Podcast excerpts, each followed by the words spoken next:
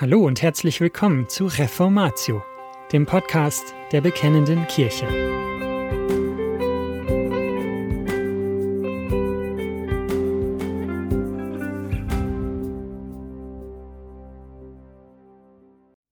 Lukas, Evangelist an die Reichen von Kevin de Young. Ich bin mir nicht sicher, wo oder ob G.K. Chesterton Folgendes tatsächlich gesagt hat, aber es wird ihm häufig zugeschrieben, und es klingt auf jeden Fall sehr nach ihm. Wir könnten lange darüber debattieren, ob Jesus an Feen glaubte oder nicht. Das ist eine spannende Frage. Leider ist es jedoch unmöglich, darüber zu streiten, ob Jesus glaubte, dass reiche Menschen in großen Schwierigkeiten stecken oder nicht. Es gibt so viele Hinweise, dass dem so ist. Es ist einfach überwältigend. Das scheint mir ein typisches Zitat von Chesterton zu sein. Und es ist beinahe wahr. Es gibt tatsächlich große Gefahren, wenn man reich ist. Jesus betont das immer wieder. Aber wenn es große Gefahren für die Reichen gibt, gibt es auch viele Möglichkeiten. Das Neue Testament ist nicht gegen Reiche, aber es ist nachdrücklich gegen die Art und Weise, wie reiche Leute ihr Geld normalerweise sehen und verwenden.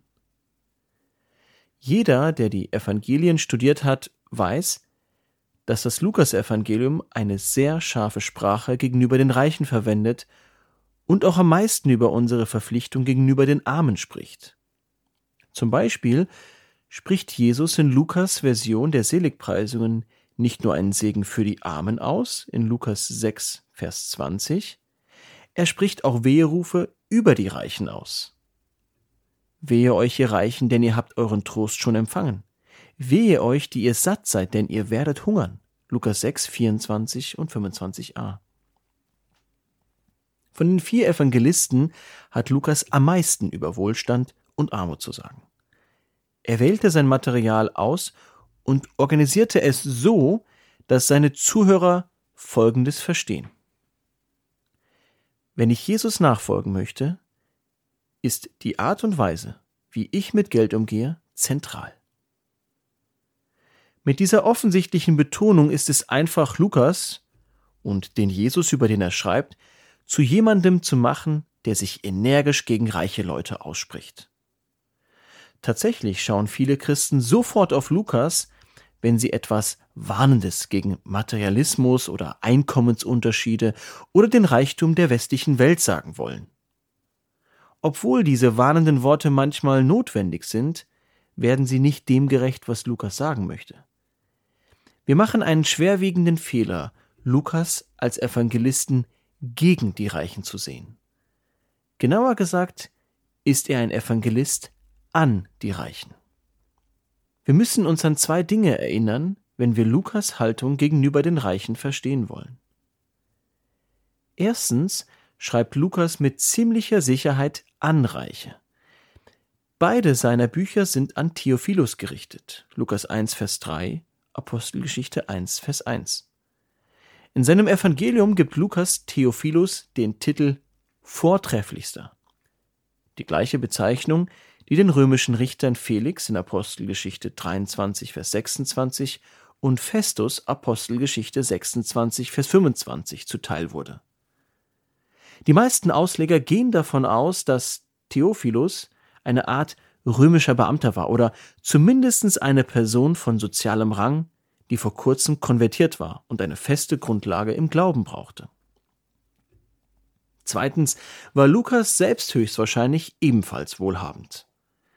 Er begleitete Paulus gelegentlich auf dessen Missionsreisen und war bekannt als der geliebte Arzt. Kolosser 4, Vers 14. Damals wie heute kein Beruf mit kärglichem Lohn. Darüber hinaus beweist Lukas in seinem Schreiben, dass er gut ausgebildet, weit gereist und einflussreich war. Wahrscheinlich also ein Mann mit gewissen Mitteln. Lukas war kein armer Mann, der an arme Leute schrieb, damit sie gemeinsam die Reichen anprangern können. Es ist vielmehr so, dass Lukas ein reicher Mann war, der an einen anderen reichen Mann, und an Menschen wie ihn schrieb, um zu zeigen, wie die Reichen Jesus wirklich nachfolgen können. Diese These mag seltsam klingen, vielleicht sogar irritierend, aber wenn wir uns das Lukas-Evangelium und dann die Apostelgeschichte genauer ansehen, sehen wir mehrere Begebenheiten, die nur bei Lukas vorkommen. Daran sehen wir, wie es bei reichen Menschen Klick macht, woraufhin sie ihr Geld vorbildlich verwenden. Lukas schildert viele Ereignisse, um die Reichen zu warnen und zu tadeln. Das Evangelium enthält aber auch eine überraschende Anzahl von Beispielen wohlhabender Menschen, die sich als echte Nachfolger Christi erweisen. Eine kurze Übersicht über das relevante Material in Lukas und in der Apostelgeschichte wird diese beiden Punkte belegen. Wie kein anderer, der Schreiber des Neuen Testaments, will Lukas uns zeigen, dass die Reichen oft etwas falsch machen, aber dass sie eben auch einiges richtig machen können. Ein Überblick über das Lukasevangelium. Wir lesen in Marias Lobgesang über die große Wende, die kommt, wenn die Armen erhöht und die Reichen niedergeworfen werden. Lukas 1. Von Beginn des Evangeliums an sehen wir, dass die Demütigen, Hungrigen und Armen zukünftigen Segen erwarten dürfen, während die Stolzen, Erhabenen und Reichen in Gefahr sind. In Kapitel 3 erklärt Johannes der Täufer, dass die Umkehr direkt damit zusammenhängt, wie man mit seinem Geld umgeht. Wichtig ist jedoch, dass der Text niemals andeutet, dass man als Steuereintreiber oder Soldat in einem unterdrückerischen römischen Regime zum Komplizen wird. Es gab tatsächlich einen richtigen Weg, um gleichzeitig Geld zu verdienen und für die Römer zu arbeiten. In Kapitel 4 sehen wir, wie Jesus in seiner Heimatstadt Nazareth predigt. Er liest aus Jesaja 61 und identifiziert sich als der vom Geist gesalbte Prophet, der gesandt wurde, um den Armen die frohe Botschaft zu verkünden. Im Folgenden nennt Jesus zwei Beispiele für die Armen, die die gute Nachricht erhalten haben. Er erwähnt die Witwe von Tarpat, die materiell arm war, und dann erwähnt er Naiman, den syrischen General, der materiell reich war. Hier ist unser erstes Beispiel eines reichen Mannes, der es verstanden hat. Obwohl er ein hoher General war, war er am Ende der Begebenheit demütig genug, um Elisa um Hilfe zu bitten und sich im Jordan zu waschen. In Kapitel 5 sehen wir, wie Jesus einen Steuereintreiber namens Levi aufruft, ihm zu folgen. Als Levi Jesus folgte, ließ er alles hinter sich und veranstaltete später ein großes Fest in seinem Haus mit allen möglichen Steuereintreibern. Hier ist also ein weiterer reicher Mann, der das Richtige tut. Er hat seinen Beruf, zumindest für den Moment, hinter sich gelassen, aber er scheint nicht seinen ganzen Reichtum hinter sich gelassen zu haben. In Kapitel 8 sehen wir eine Reihe reicher Frauen, die Jesus und seinen Jüngern dienen, indem sie sie materiell unterstützen. Dies sind weitere Beispiele davon, wie Reiche ihr Geld gut einsetzen. Wir treffen den barmherzigen Samariter, der in Kapitel 10 dem Bedürftigen hilft. Hier sehen wir negative Beispiele der gesellschaftlichen Elite, die dringende Bedürfnisse ignoriert. Und in Kapitel 12 begegnen wir dem reichen Narren, der für sich selbst lebt und auf sein Reichtum vertraut. In Kapitel 14 wird das Reich Gottes erst mit einem Hochzeitsfest und anschließend mit einem großen Bankett verglichen. Sparsamkeit und Askese sind, obwohl sie manchmal notwendig sind, nicht Teil des Lebens im Überfluss, das Gott für sein Volk vorbereitet. In Kapitel 15 sehen wir, wie der verlorene Sohn sein Erbe für sein sündiges Leben verschwendet. Nur um wieder zu Verstand zu kommen, als er arm und mittellos ist. Wiederum zeigt uns Lukas und Jesus die Gefahr von Reichtum wie auch den Segen, der durch Reichtum entstehen kann. Wir sehen zudem ein anderes Beispiel eines weitherzigen Mannes, nämlich des Vaters, der ein Fest für seinen verlorenen Sohn feiert. In Kapitel 16 haben wir ein Beispiel für einen reichen Mann, der sein Vermögen weise einsetzt, und ein Beispiel für einen reichen Mann, der sein Vermögen schlecht einsetzt. Zuerst haben wir das Gleichnis vom unehrlichen Verwalter. Wir sind manchmal verärgert darüber, dass Jesus einen bösen Mann als gutes Beispiel verwendet, aber der Punkt ist klar. Sei schlau mit deinem Geld und treu mit deinem irdischen Reichtum, damit du ihn strategisch für Gutes einsetzen kannst. Zweitens haben wir die Geschichte vom reichen Mann und vom armen Lazarus. Dies ist das negative Beispiel im Gegensatz zum positiven Beispiel weiter oben in diesem Kapitel. Der reiche Mann lebte in selbstzufriedenem Luxus und ignorierte die Bedürfnisse direkt vor ihm. Er wird in den Flammen des Gerichts endlos gequält. Das Buch endet mit einem positiven Beispiel.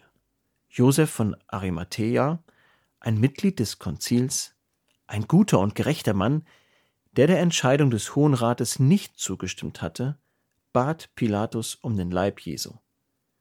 Dies war genauso, wie der Prophet Jesaja vorausgesagt hatte, dass der leidende Diener bei seinem Tod mit einem reichen Mann begraben werden würde. Was sehen wir also im Lukasevangelium? Wir erfahren, dass die Reichen einzigartigen Gefahren ausgesetzt sind. Sie können anderen gegenüber gefühllos, hochmütig, stolz, betrügerisch und selbstzufrieden sein und törichterweise auf ihren Reichtum vertrauen. Lukas sagt, wenn das jetzt dein Leben beschreibt, dann wirst du am Ende der Zeiten unsanft erwachen, weil alles auf den Kopf gestellt wird. Die bescheidenen Armen werden auferweckt und die arroganten Reichen werden niedergeworfen. Auf der anderen Seite sehen wir, wie die Reichen mit ihrem Reichtum durchaus treu sein können. Sie unterstützen Jesus und seinen Dienst, sie investieren in das, was richtig ist, sie setzen ihr Geld mit Bedacht für geistlichen Gewinn ein. Die gerechten Reichen bei Lukas sind tatsächlich reich, aber sie sind auch großzügig, bereuen jedes Unrecht und sind der Sache Christi treu. Ein Überblick über die Apostelgeschichte. In der Apostelgeschichte sehen wir, genau wie im Lukasevangelium, beide Arten von Beispielen. Wir sehen reiche Menschen in ihrer schlimmsten Form und wir sehen, wie reiche Menschen das Reich Gottes erben und seine Werte ausleben können. Die Gläubigen in der frühen Kirche hatten alles gemeinsam. Auf den ersten Blick kann es so aussehen, als hätte die Kirche eine frühe Form des Kommunismus erfunden. Einige Leute haben versucht, den Text auf diese Weise auszulegen. Er scheint an den marxistischen Slogan zu erinnern, jeder gemäß seiner Fähigkeit, jedem gemäß seinen Bedürfnissen. In der Tat lesen wir später in Apostelgeschichte 11, Vers 29, da beschlossen die Jünger, dass jeder von ihnen gemäß seinem Vermögen den Brüdern, die in Judäa wohnten, eine Hilfeleistung senden sollte. Das Teilen der frühen Kirche unterscheidet sich jedoch in zwei zentralen Punkten vom Kommunismus. Erstens haben die frühen Christen das Privateigentum nicht abgeschafft. Die Menschen besaßen immer noch Häuser, zum Beispiel Lydia, die Hauskirchen, Maria, die Mutter von Johannes Markus. Zweitens kamen der Verkauf und die Verteilung ihrer Besitztümer nicht durch Gewalt oder Zwang zustande, sondern war freiwillig. Die Kirche hatte einen wunderbaren Gemeinschaftsgeist, aber das ist etwas ganz anderes als der Geist des staatlich erzwungenen Kommunismus. Der Ausdruck alles gemeinsam wurde verwendet, um die radikale Großzügigkeit der frühen Kirche zu beschreiben. Ihr Muster ist ein Vorbild für Gottes Volk. Die Kirche erfüllte das Ideal des verheißenen Landes, in dem unter euch keine Armen sein werden. 5. Mose 15, Vers 4. Radikale Großzügigkeit in der Kirche ist ein Zeichen für den Anbruch des Reiches Gottes. Wenn wir mit unseren Brüdern und Schwestern in Not teilen, zeigen wir, dass Gottes versprochene Herrschaft hier und jetzt Wurzeln schlägt. Es ist ein Stück Himmel auf Erden. In Kapitel 8 sehen wir, wie Simon versucht, die Kraft des Geistes mit Geld zu kaufen. Petrus sagt zu ihm, Dein Geld fahre mit dir ins Verderben. Von dieser Begebenheit kommt das Wort Simonie, das im Mittelalter so verbreitet war. Es bedeutet den Kauf von kirchlichen Ämtern. Dies ist ein Beispiel für die ungerechten Reichen. Tabitha in Kapitel 9 ist das gegenteilige Beispiel, da sie voller guter Werke und wohltätiger Handlungen war. Lydia war wahrscheinlich eine reiche Frau. Sie war Verkäuferin von Purpurwaren, damals Luxuskleidung, und hatte ein Haus, das groß genug war, um Paulus und seine Begleiter unterzubringen. Apostelgeschichte 16. Diese reiche Frau hatte den richtigen Umgang mit Geld gelernt. Die nächste Geschichte in diesem Kapitel handelt von einer reichen Person, die den richtigen Umgang nicht versteht. Eine Sklavin wurde benutzt, um durch Wahrsagern Geld für ihre Besitzer zu verdienen. Als Paulus sie von dem Geist errettete, der in ihr wohnte, waren die Besitzer verärgert, weil sie keinen Gewinn mehr mit dieser Frau machen konnten. So benutzten sie ihre Verbindungen, um Paulus und Silas vor die Herrscher der Stadt zu schleppen, die dann den Befehl gaben, sie mit Ruten zu schlagen. Hier haben wir weitere reiche Menschen, die von ihrem Reichtum geblendet sind.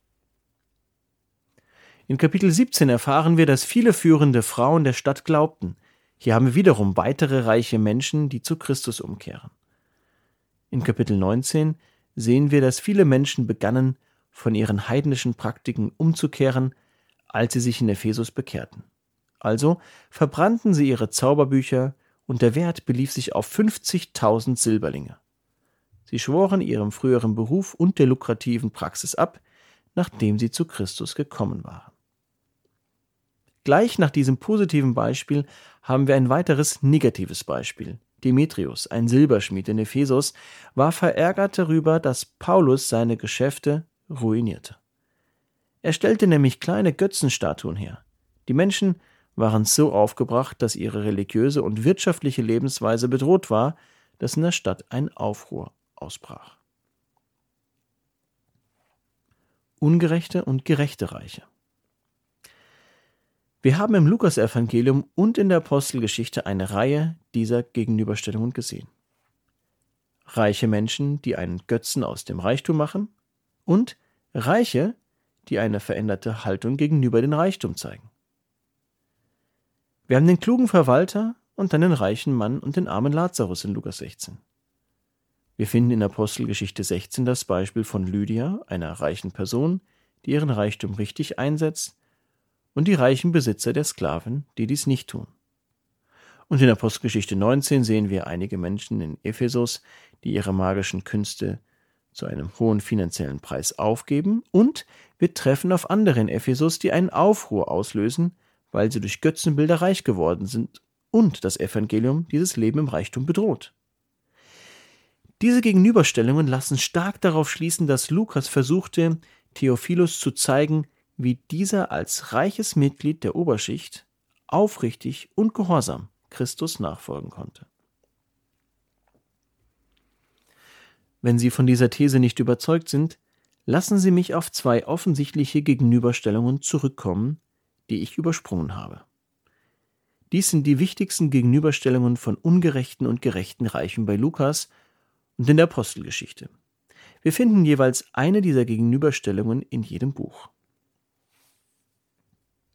In Lukas 18 und 19 treffen wir zwei der berühmtesten Reichen der Bibel.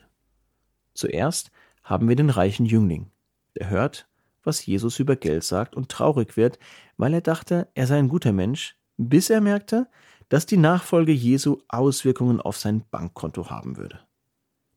Für einen Moment sieht es so aus, als wäre es unmöglich für einen reichen Menschen gerettet zu werden, aber Jesus zeigt auf, dass dies sehr wohl möglich ist.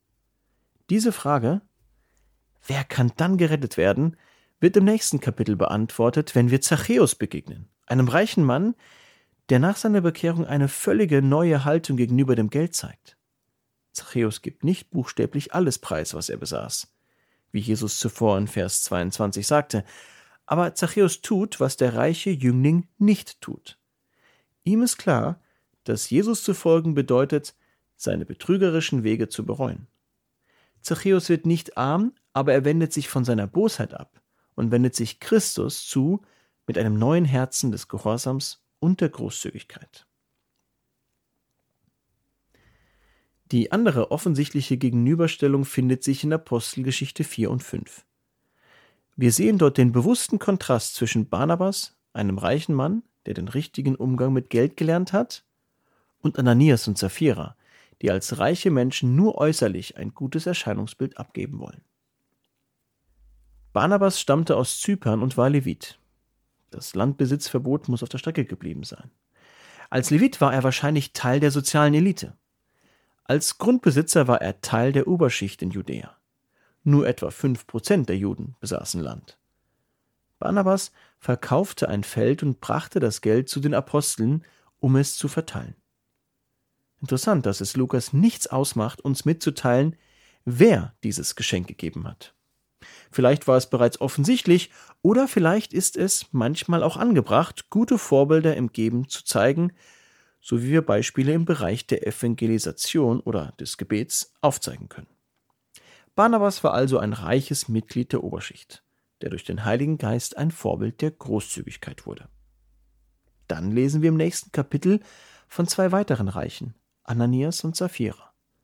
Auch sie verkauften ein Grundstück und legten das Geld den Aposteln zu Füßen. Aber sie logen über den Betrag ihrer Spende. Sie behielten einen Teil des Erlöses für sich, was vollkommen in Ordnung gewesen wäre, wenn sie nicht die Unwahrheit gesagt hätten, nur um so beeindruckend auszusehen wie Barnabas. Gott tötete sie beide wegen ihrer Lügen. Immer und immer wieder kommuniziert Lukas mit reichen Leuten wie Theophilus und mit reichen Leuten wie viele von uns. Auf diese Weise kann man reich sein und absolut falsch handeln, und auf jene Weise kann man reich sein und ein Vorbild für christliches Engagement werden.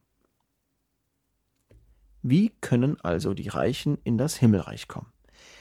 Wie sieht es für reiche Christen aus, es richtig zu verstehen? Wichtig ist, dass wir nicht aufgefordert werden, uns ständig dafür zu schämen, reich zu sein. Es bedeutet nicht arm zu werden. Und es bedeutet nicht, dass materielle Güter oder Einkommensunterschiede prophetisch angeprangert werden sollen. Aber seinen Reichtum richtig einzusetzen hat große Auswirkungen. Ein reicher Christ zu sein, der es richtig versteht, bedeutet laut Lukas folgende sieben Dinge. Erstens, wir glauben. Christus ist genug.